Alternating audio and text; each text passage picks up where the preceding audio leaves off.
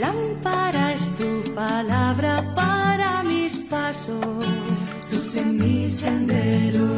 Lámpara es tu palabra para mis pasos, luz en mi sendero.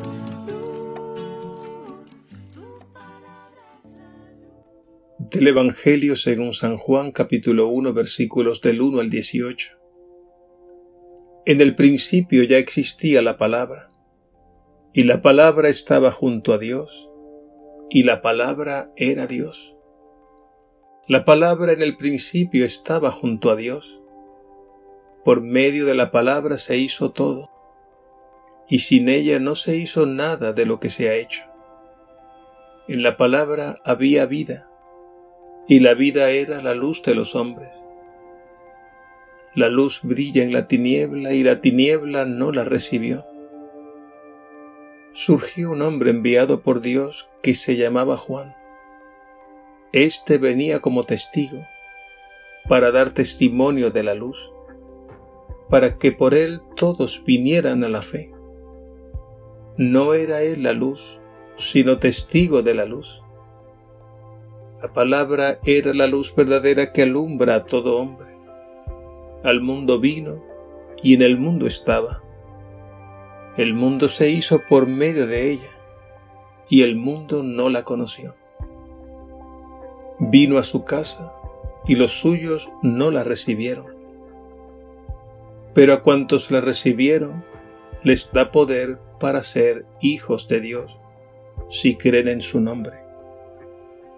Estos no han nacido de sangre, ni de amor carnal, ni de amor humano, sino de Dios.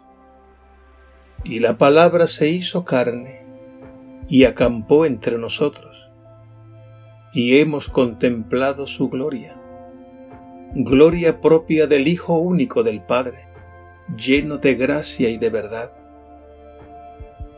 Juan da testimonio de él y grita diciendo, Este es de quien dije, el que viene detrás de mí, pasa delante de mí porque existía antes que yo. Pues de su plenitud todos hemos recibido gracia tras gracia. Porque la ley se dio por medio de Moisés, la gracia y la verdad vinieron por medio de Jesucristo. A Dios nadie lo ha visto jamás. Dios Hijo único, que está en el seno del Padre, es quien lo ha dado a conocer. Palabra del Señor. Gloria a ti, Señor Jesús.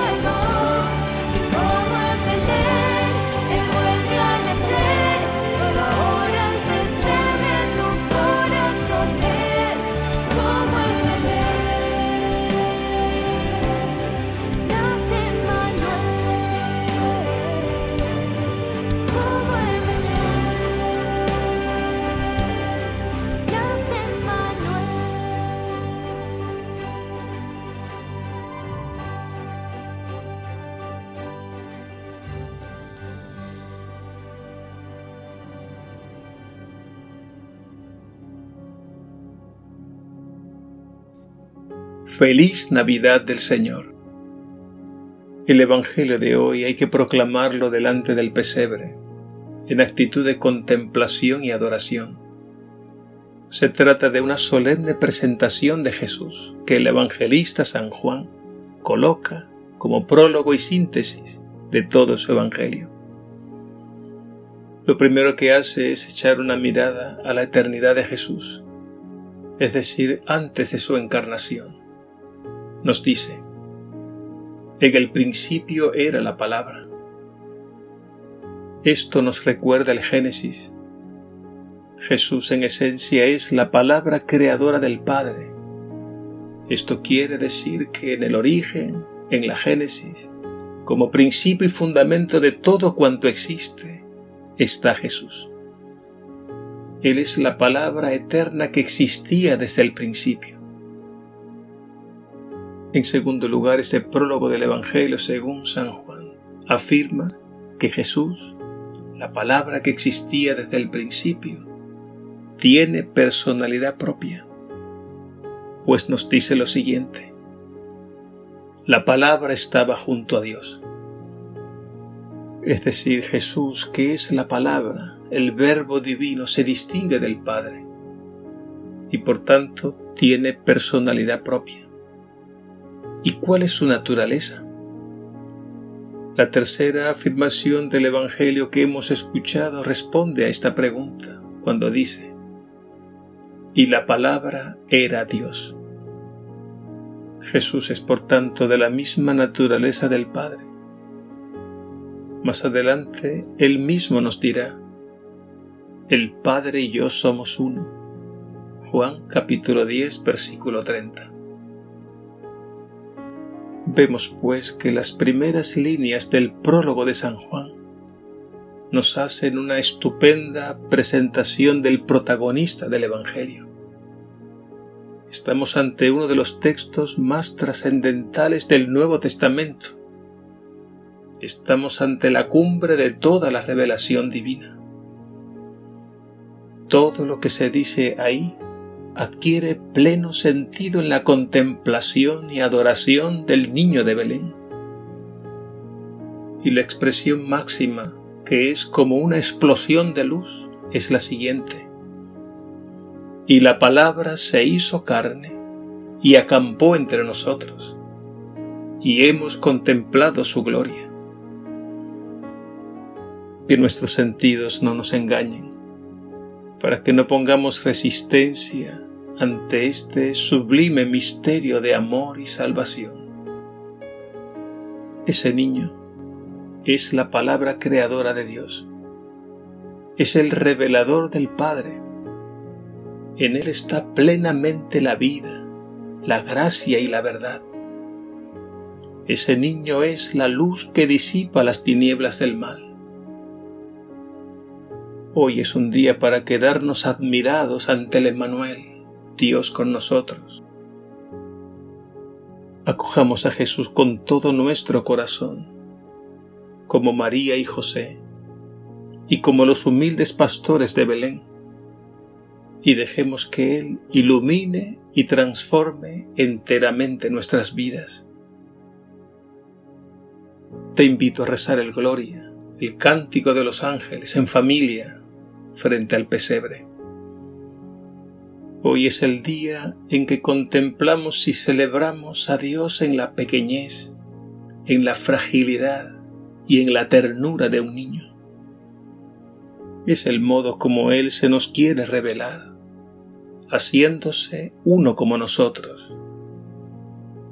No olvidemos que Jesús, el Hijo de Dios, fue humano fue tan profundamente humano que un humano así solo podía ser Dios.